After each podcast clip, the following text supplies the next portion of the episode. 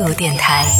这里是为梦而生的态度电台，我是小皮。说到这个 CD，我跟你说，现在真的，因为现在都是数字化的音乐时代了，就是 CD 这种实体专辑，就是听的人真的是非常少啊。我记得那会儿在国外旅游的时候，看到其实在国外的这个 CD 唱片的销量还是蛮好的。就是他们这个，就是也是像我们类似于这种图书馆呐，都会有固定的这种架子，然后上面却摆满了各种各样的专辑。不得不说，你看到那些专辑的时候，你的第一反应就是哇，好好看呐！因为它那些专辑的封面都非常的好看，不光是现代的流行专辑，还有很多的一些。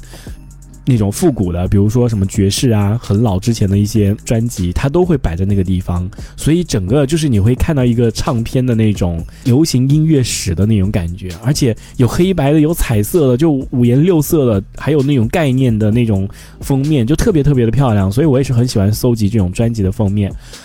然后你在那边看的时候，你就真的是很想买，但是它那个挺贵的，一张专辑可能都要十几二十刀。但是真的，你看着那些专辑的时候，就特别想买，就感觉每一张都好精美的感觉，甚至我觉得拿来送人都是一个很棒的一个伴手礼。可是好像这个是不能带的，就是音箱制品的话，好像是不能带的。真正的 CD 就是正常的合法的 CD 是可以带的。就你知道，去日本有一些不合法的 CD，那种 DVD 是不能带的。但是我不知道这种合法的 CD 是能不能带，我我也忘记。了，看了一下价格还蛮贵的，还有 Adele 的一些专辑，看了一下都蛮贵的，所以当时就也没有买。可是你看到在那个 CD 架之前，你看到那些唱片的时候，哇，五颜六色的，你就真的会很想买，很心动。所以我觉得这也是可能吸引人的一个一个点吧。但是在国内的话，可能很多这你知道这种唱片，嗯，都是假的，然后上面写了什么 啊，二零二零年经典音乐合集什么什么什么之类的，就类似于这种，看的就很假，而且你知道还有很多泳装什么 CD 啊，你看了就一点都没有兴趣。不过也确实，因为现在这种实体专辑在国内确实已经是很少见了，几乎是没有了。上次在某个网站上面有卖这个 Walkman，索尼的那个 Walkman 的那个。CD 机，当时看了一下下面的评论，就对这个商品的这个评论嘛，有一些可能有一些很执着的人啊，真的会听那种情怀的人，他们真的还会还是会去买的，那个还不便宜哦，大概也要八九百块钱。你现在可能觉得八九百块钱可能还好，可是你放在学生时代的时候，八九百块钱真的是你家就是非富即贵的那种的。包括还有听卡带，像我的有一个老师，我不知道他是出于一种什么样的心理啊，可能也是一种情怀的心理吧。他买了一辆捷达车，那个捷达车很便宜，还是二手的捷达车，大概花两万块钱。然后他花了大概可能近十万块钱去改装那辆两万块钱的捷达车，改装的就是把整个那个车的颜色刷成了绿色，那个车里面就真的很。复古的那种，而且你知道它的那种座椅哦，改成那种什么皮质的那种，那就是老式沙发的那种皮质座椅。整体里面都反正都改了，因为我对这种改装车不是很感冒，也不是很了解。但是我唯一觉得它改的那个比较漂亮的，就是它那个轮胎改的特别的漂亮，就很高级的感觉。然后它那辆车呢，不能带太多的人，因为有一次我们去外面拍摄的时候，当时我们可能要有六个人吧。按理来说就六个人，大家挤一挤好了，对吧？我坐前面，然后后面挤挤几个人